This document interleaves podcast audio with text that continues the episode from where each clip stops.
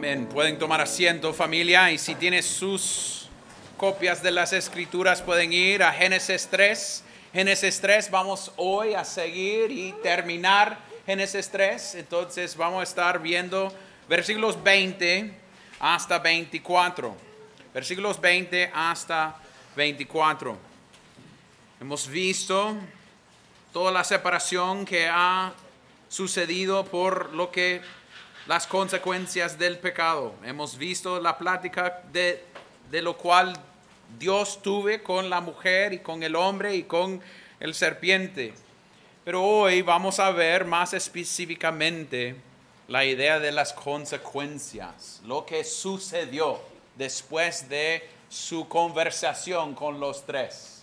Entonces, con eso en mente, eso es a donde encontramos en el texto, en versículo 20, después de la plática que Dios tuvo, ya iniciando las consecuencias por lo que sucedió. Y veamos en versículo 20, donde dice, el hombre le puso por nombre Eva a su mujer, porque ella era la madre de todos los vivientes. El Señor Dios hizo vestiduras de piel para Adán y su mujer y los vistió. Entonces el Señor Dios dijo, ahora el hombre ha venido a ser como uno de nosotros, conociendo ellos el bien y el mal. Cuidado ahora, no vayan a extender su mano y tome también del árbol de la vida y coma y vive para siempre. Y el Señor Dios lo echó del huerto del Edén para que labrara la tierra de la cual fue tomado. Expulsó pues al hombre y al oriente del huerto del Edén puso querubines y una espada encendida que giraba en todas direcciones para guardar el camino del árbol de la vida. Esto es la palabra de Dios. Oremos. Padre Santo, llegamos nuevamente delante de ti reconociendo que tú eres un Dios santo, santo, santo, que merece toda la gloria. Oh Dios, hemos llegado para escuchar tu palabra pero nosotros sabemos que somos lentos. Y a veces, oh Dios, llegamos no solo lento, pero bruto también. Con el deseo de no escuchar. Con el deseo de enfocarnos en otros, otras cosas. A veces somos ellos que ni queremos escuchar. Pero también, oh Dios, a veces es por cosas que está sucediendo alrededor de nosotros que está llamando nuestra atención. Pedimos, oh Dios, que esas cosas por los próximos 30, 40 minutos pueden desaparecer. Sí. Y nosotros podemos enfocarnos en tu palabra. Porque queremos entender más de ti, oh Dios. Queremos encontrar y entender más de nuestra dependencia de ti, oh Dios. No hemos llegado para escuchar de un hombre hemos llegado para escuchar de ti, oh Dios. Que las palabras de mi boca sean verdad, de acuerdo con tu palabra, oh Dios. Que el estándar sea no mis palabras, pero la palabra de Dios. Oh Dios, queremos ver a Cristo. Queremos ver esperanza. Queremos ver que aún en las consecuencias podemos ver un Dios siendo fiel. Oremos esto en el nombre de Cristo. Amén. Y amén. No sé si ustedes han tenido la experiencia en sus vidas a tener algo grande suceder, como casarse o mudarse de un lugar a otro lugar, o la experiencia de tener sus niños saliendo de la casa por la primera vez. Pero algo que se marca a su vida, algo que es, ok, mi vida desde este momento va a ser difícil ciertos sentidos, nosotros podemos decir cuando nosotros nos mudamos de una casa, porque tenemos varios acá que han mudado varias veces de otros países y de otras partes de Honduras, y mudarse significa nada va a ser igual como era. Es una nuevo o un nuevo inicio. En ciertos sentidos, eso es exactamente lo que estamos viendo en este texto de este momento y adelante, nada va a ser lo mismo. Antes caminábamos con Dios en el huerto, antes teníamos acceso directo, antes no había pecado y ahora todo ha cambiado. todo ha cambiado. El pecado del hombre ha tocado todo. Ha tocado su matrimonio, ha tocado su alma en la idea que ya tiene vergüenza y vergüenza por su pecado. Todo ha cambiado y ha sido dañado por las consecuencias del pecado. Y es decir, en este texto lo que veamos es todas esas consecuencias siendo realizado. Pero aún en este texto lo que quiero decir es, en cada parte de cada consecuencia, en cada sección, vamos a ver que en vista de las consecuencias, todavía hay esperanza. Todavía hay esperanza. Y eso es como la idea general de este texto. En medio de las consecuencias del pecado, hay esperanza en nuestro Dios. Y vamos a ver eso bajo cinco puntos. Voy rápido, solo para que sepan. Casi no terminé tres la semana pasada, entonces cinco vamos a ver lo que logramos. Pero la idea es viendo, viendo esperanza en medio de la caída. Y la primera manera que lo veamos es esperanza en, lo, en el promesa o en la promesa. Mírelo en versículo 20. Dice, el hombre le puso por nombre Eva a su mujer, porque ella era la madre de todos los vivientes. Yo pienso que es algo interesante que él nombra su esposa una idea de vida, una idea de que está basada en la promesa de Dios. Es interesante que esto nos muestra que Adán, aún siendo bruto en los momentos pasados, no regañando a su esposa, no diciendo nada, ahora ha escuchado la promesa de Dios y por eso él nombra a Eva la madre de todo ser viviente. ¿Por qué? Porque él sabe que Dios había dicho que ¿qué? un simiente va a venir de ella. Es decir, que él escuchó la promesa y tenía esperanza en la promesa. Es decir, ella va a ser, de, ella va a venir esta promesa, va a ser Dios siendo fiel a través de Eva, siendo la madre de todos los seres vivientes. Y es interesante que podemos ver a Adán escuchando la promesa y por e, escuchar versículo 15 de los dos simientes, él puede nombrar su esposa Eva porque ella era la madre de todos los vivientes. Es decir, que él creyó lo que Dios había dicho. Es decir, que él creyó la palabra de Dios. Aún Dios dándolo, Dios diciendo que de ella va a venir la promesa, él está en acuerdo, o no solamente en acuerdo, pero creyendo lo que Dios había dicho. Entonces hay esperanza solo en el nombre de Eva, que Dios va a cumplir su promesa que Dios va a hacer lo que Él dijo que va a hacer. Es Adán diciendo, su nombre va a ser Eva, porque usted, de usted va a venir la promesa. Es interesante que nosotros podemos aplicar eso a nosotros mismos. ¿Cuántas veces hemos escuchado la palabra de Dios y no queremos creerlo porque no nos convenga? Porque no me gusta como, no, esa enseñanza no me gusta. No me cae bien esa, eso es duro, eso es difícil. Esta idea de someterme, no, no, no, yo quiero nada que ver con eso. Este día del día del Señor, no, yo no quiero nada que ver con eso. Eso es el Antiguo Testamento. Yo no quiero esta parte de, lo que enseña Dios en que, debo congregarme, ser parte, tener comunión. No, eso de vez en cuando no me cae bien. La idea es, Adán lo escuchó y por escucharlo Tenía confianza en la palabra de Dios que era por su bien. Era por su bien, aunque puede ser que él se, sentía en el momento, no sé cómo esto va a ser para mi bien, porque Dios va a echarme de afuera de este, de este Edén, pero es por mi bien.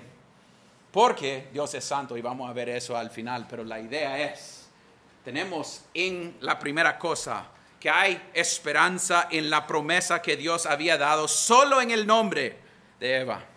La segunda cosa que podemos ver es esperanza en el cubrimiento de ellos, en el cubrimiento de ellos, en el proceso de ser cubierto por Dios. Y mire donde veamos eso, es en versículo 21. Dice, el Señor Dios hizo vestiduras de piel para Adán y su mujer y los vistió.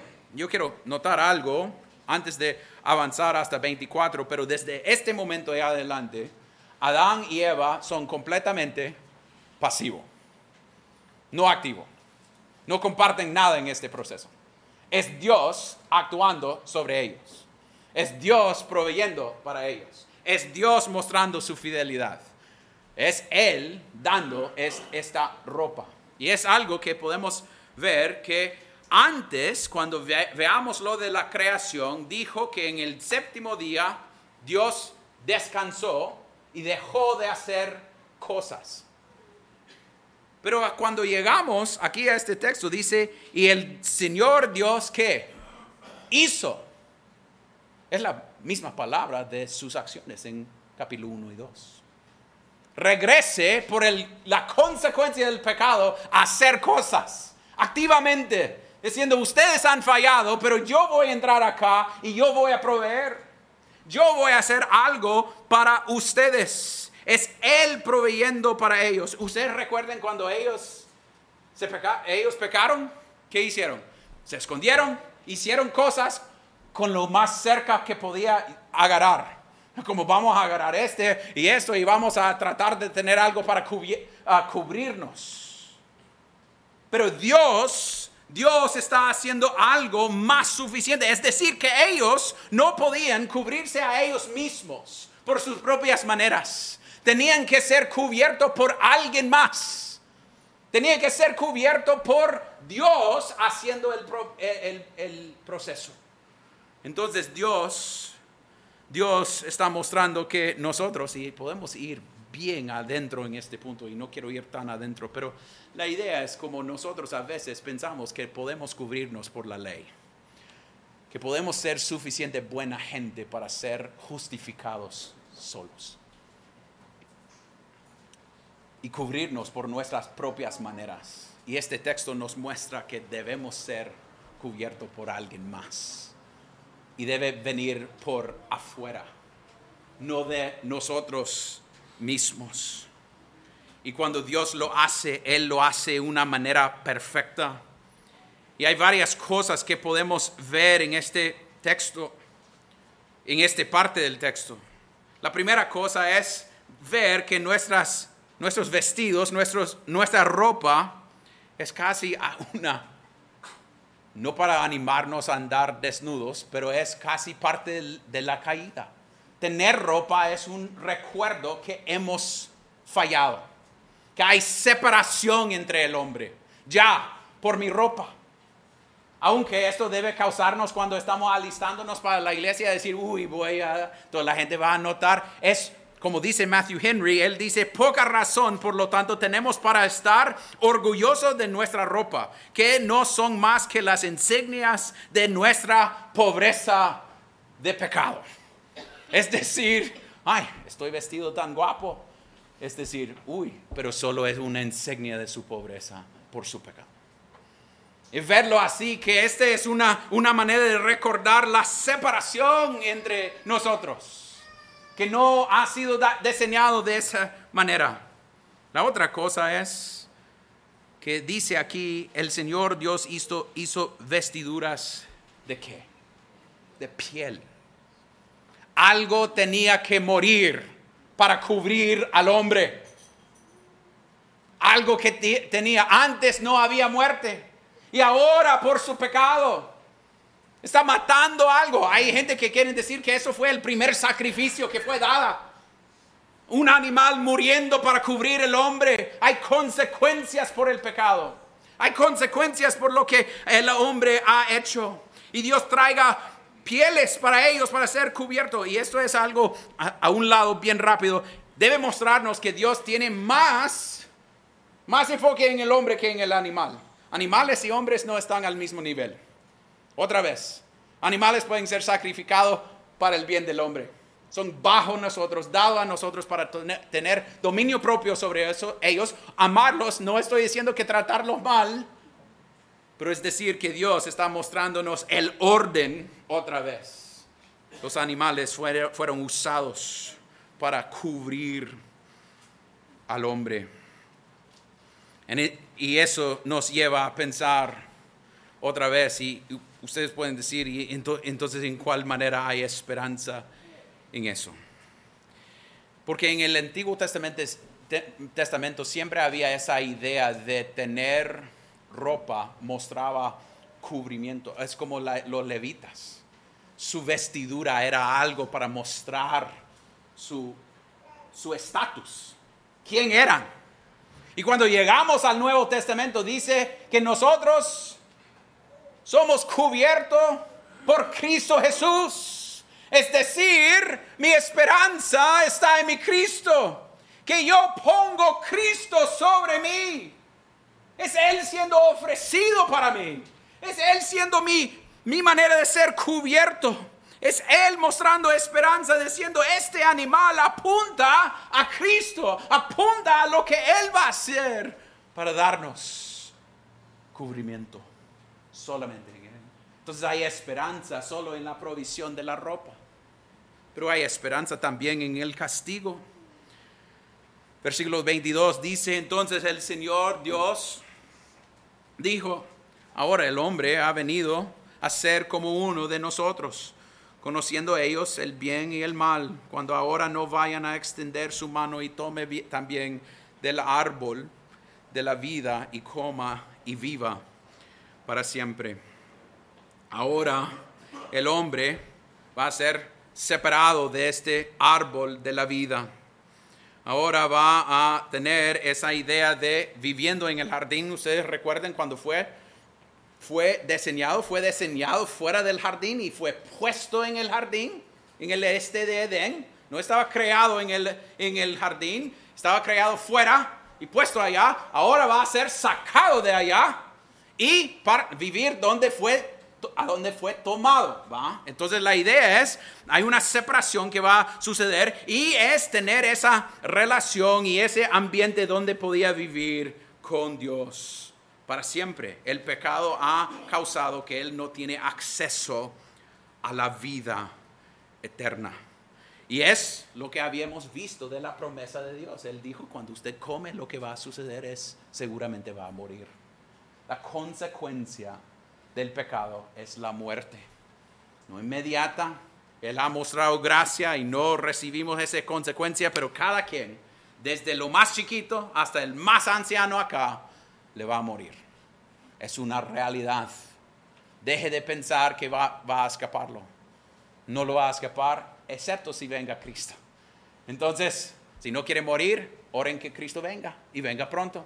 Pero a veces no queremos que venga pronto porque quiero vivir mi vida. Entonces es como, uy, entonces, ¿cuál quiere? ¿Cuál quiere? Entonces la idea es, hay consecuencias por este pecado, pero aún, aún en esto hay esperanza. El hombre está siendo desconectado del árbol. Y este árbol va a reaparecer en Apocalipsis 2, versículo 7, y también en Apocalipsis 22, y que este árbol va a estar allí en el paraíso de Dios, dice Apocalipsis 2, 7. Pero en ciertos sentidos, estoy de acuerdo con un pastor que dijo, en ciertos sentidos, dejar que el hombre no podía seguir viviendo para siempre es una misericordia. ¿Por qué? Porque ha caído en pecado. ¿Quién quiere vivir en pecado para siempre? Si yo tengo acceso y yo puedo vivir así en pecado para siempre, yo no quiero vivir así, yo no quiero seguir luchando, yo no quiero seguir, yo quiero ese paraíso en el futuro donde Cristo está y donde el árbol está. Entonces, aún en separarnos del árbol es darnos esperanza en algo más grande y algo a largo plazo y decir, no tengo que quedarme en este cuerpo físico que está caída por toda la eternidad. Él va a terminar el trabajo que Él dijo que iba a hacer desde este punto, que iba a poner todo en orden desde Génesis 3, 15, que Él, como habíamos leído hoy, va a ir, va a estar santificándonos en el proceso. Entonces decir, aún en decir, hombre no va a tener acceso al árbol de la vida, es una misericordia porque no vamos a quedarnos como somos si estamos en Cristo Jesús. vamos a tener nuevos cuerpos glorificados, perfectos, sin mancha, si somos creyentes. Hay esperanza aún en eso. Entonces hemos visto esperanza en la idea que Él dio ropa, que hay esperanza en la promesa, hay esperanza en el castigo, pero también hay esperanza en las consecuencias. Mire que ahí, además de que Él puede vivir para siempre, versículo 23 dice, y el Señor Dios le echó del huerto del Edén para que labrara la tierra de la cual fue tomado. Y 24, expulsó pues al hombre. Aún Dios está dándole la habilidad para vivir en el mundo que fue creado por Dios. Ahora no en el huerto, pero donde Él vino de afuera, tomado de la tierra, pero aún Él está dándole un tierra para trabajar, una tierra que Él puede trabajar para la gloria de Cristo. Y es interesante que a veces ellos están viviendo afuera y cómo hemos querido regresar a paraíso desde ese momento. Porque ustedes tienen que pensar que ellos viviendo fuera, había momentos con sus hijos, uy, la fruta que estaba allí en el huerto. Como ustedes a veces hablan de frutos del pasado en Honduras. No, todo lo bueno eh, se, se envían a otros países y lo bueno no se queda aquí, pero uy, la fruta de mi infancia era tan rico. Ay, qué delicia era. Y podemos agarrar y es como decir, antes tenía un sabor mejor. Antes no estaba diseñado, ah, destruido. Es decir, que ellos podían morder de un mango y hay una hormiga o algo adentro ahora. Antes no. Ahora nosotros tenemos que ver y olerlo. Mm, casi puede ser que ya pasó el tiempo, ¿va? Pero antes no. Antes no. Entonces, todo ser humano en ciertos sentidos vive su vida queriendo, queriendo ir al paraíso o construir un paraíso hoy en día. Y tratar de tenerlo ahorita. Y tratar de reconstruir. Y hay cosas buenas acá. Debemos querer hacer cosas buenas para la gloria de Dios. Pero al mismo tiempo el propósito no es tener mi paraíso hoy en este mundo. La promesa dice que nosotros vamos a luchar ahora contra esta creación. Y ya siendo echado fuera de Edén, no tenemos ese mundo perfecto, ese mundo donde Dios caminaba con ellos. Va a ser expulsado y echado por afuera. Hace unas semanas sembré varias nuevas plantas en la casa. Y tengo un nuevo, un, no debo odiar la creación de Dios, pero odio los zompopos. Hasta un punto de que hasta medianoche estoy buscándolos en mi jardín, porque están comiendo las plantas. Antes no comían las plantas. Los zompopos se podían caminar y no iba a hacer nada en el huerto. Pero ahora estoy en una guerra contra, por el pecado. No mi pecado, puede ser que por mi pecado también, pero por el pecado, consecuencias del pecado. El mundo se, está en guerra contra ella misma. Eso es porque podemos hablar de huracanes, inundaciones, terremotos, sequía y todas estas cosas que antes no estaban. Y ahora lo, lo tenemos. Y es el mundo. Pero en vista de todo eso, el hombre está expulsado y el hombre está echado por afuera. Y debemos agarrar esa idea, que es una idea bíblica. Caín, cuando peca, va a ser expulsado. Babel, cuando ellos pequen, va a ser una separación, expulsado. Israel, cuando peca, va a ser expulsado de la tierra.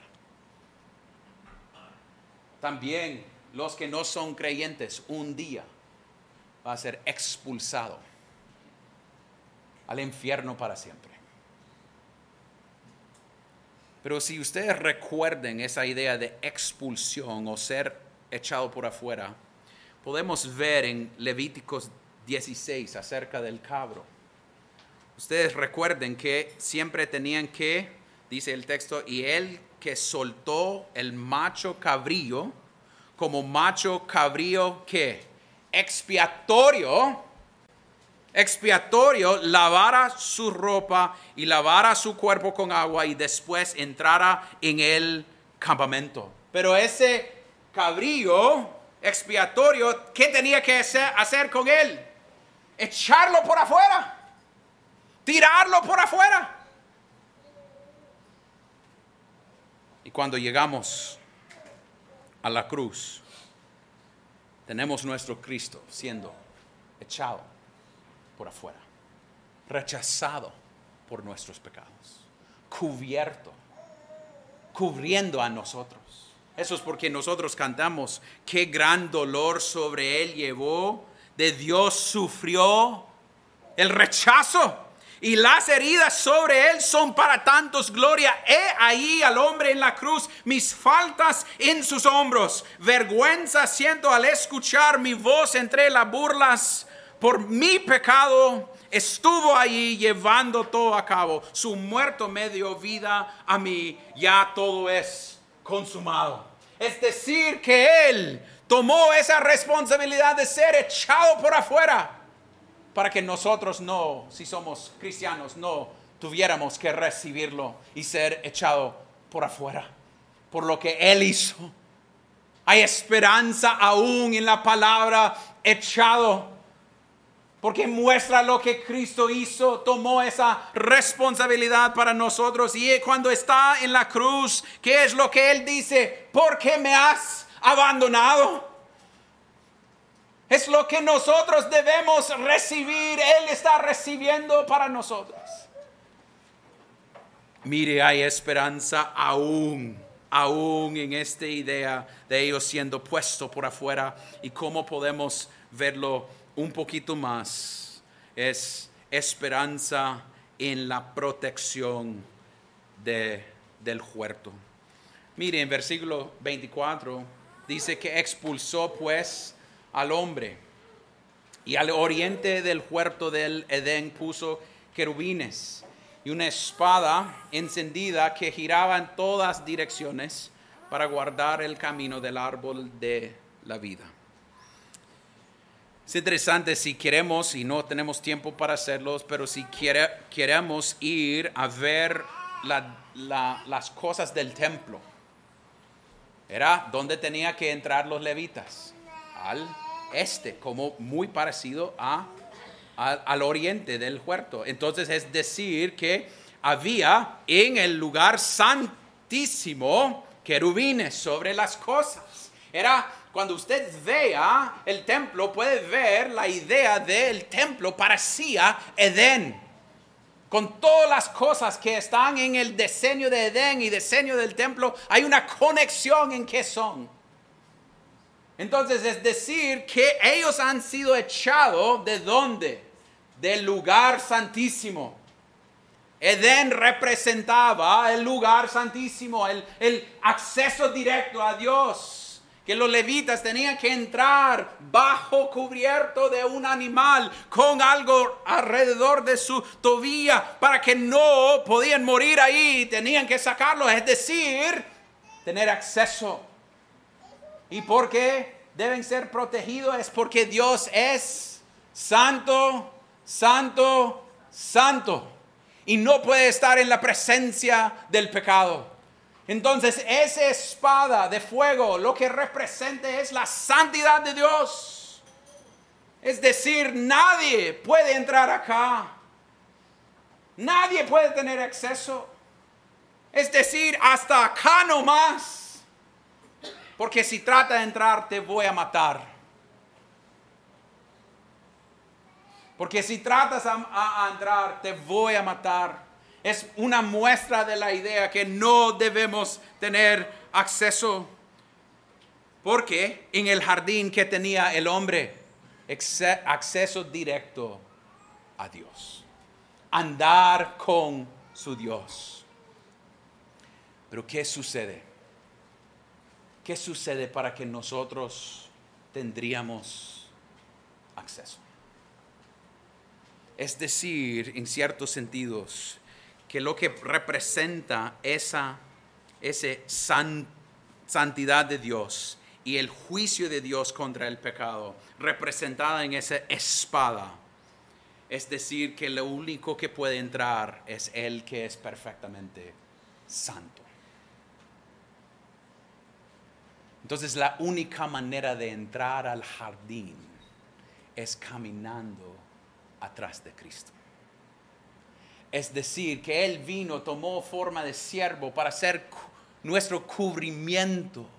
en ciertos sentidos, Él se entra a las, esa entrada y esa espada está siendo puesta. Y Cristo está poniéndose abajo, diciendo, camina por abajo de mí. Entre porque yo soy. Entre porque yo soy suficiente. Tú no eres suficiente, pero yo te doy mi nombre. Te voy a dar mi nombre. Es decir, yo voy a ser su representante. Yo voy a recibir toda la ira de Dios que está representada en esa espada. Y voy a ser el que le da acceso. Porque yo soy el único el único que podía hacerlo. Eso es porque Cristo dice, la única manera de llegar al Padre es a través de Él. La única manera de ser salvo es a través de Él. Y eso es un llamado a ustedes que no son creyentes entre nosotros. Usted no puede salvar a ti mismo. Usted no puede salvar a ti mismo. La única manera de ser salvo es a través de Cristo. Niños, escúchenme. Su acceso a Dios no es a través de sus padres, es a través de Cristo Jesús. Padres, ustedes deben apuntar sus niños a Cristo. Cuando fallan, admítelo. Y decir, su esperanza, niño, no debe ser yo, debe ser Cristo. Ve a Él, no a mí. Ve a Él, no a mí. Niños, escúchenme. Pongan su esperanza en Cristo. Jóvenes, escúchenme, un día va a estar enfrente de un Dios santo y va a dar respuesta.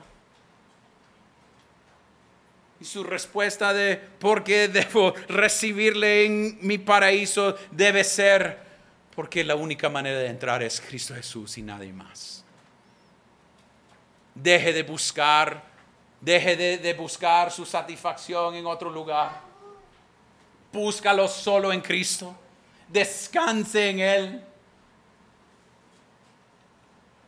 Adultos, matrimonios, apuntan su matrimonio, su pareja a Cristo, no a ti. No han sido diseñados para hacer su salvación. Vea a Cristo. Vea que Él es la única manera de tener acceso. Es interesante que al inicio tenemos no acceso por nuestros pecados. Después alguien está echado por afuera. Después hemos visto esa idea de todos los árboles que, que se han usado en la Biblia para mostrar la fidelidad de Dios, que el que está colgado en la cruz es maldito. Pero en Apocalipsis 22 dice que nosotros podemos, las naciones van a ser sanadas a través de Cristo y que van a tener acceso nuevamente a qué? El árbol de la vida. La única manera de tener acceso familia es a través de Cristo. Vea a Cristo, ponga su fe en Cristo, depende de Cristo, vea la esperanza que hay en Cristo. Y mire, es Él haciéndolo. ¿Quién está siendo echado por afuera? Dios mismo. ¿Quién está recibiendo el rechazo? Cristo mismo. ¿Quién está aplicando esta salvación a nosotros? El Espíritu Santo. Para que no jactamos en nosotros mismos, pero solamente en Cristo. Y eso es la manera que nosotros en este texto podemos ver las consecuencias del pecado pero aún ver que aún que hay consecuencias, hay esperanza, no en el hombre, no en nosotros, pero solamente en Cristo. Oremos. Padre Celestial, te damos gracias por la esperanza que tenemos en Cristo Jesús. Oh Dios, gracias que nosotros podemos depender de ti y reconocer que aun cuando escuchamos las consecuencias del pecado, nosotros podemos decir, hay consecuencias y lo sentimos, oh Dios, diariamente en nuestras vidas. Pero hay esperanza, no en nosotros, pero en uno que vino y tomó forma de siervo y murió y recibió lo que nosotros merecemos, oh Dios. Ayúdanos ver a Él y depender más de Él diariamente para que tu nombre sea glorificado. Y oremos esto en el nombre de Cristo. Amén y amén.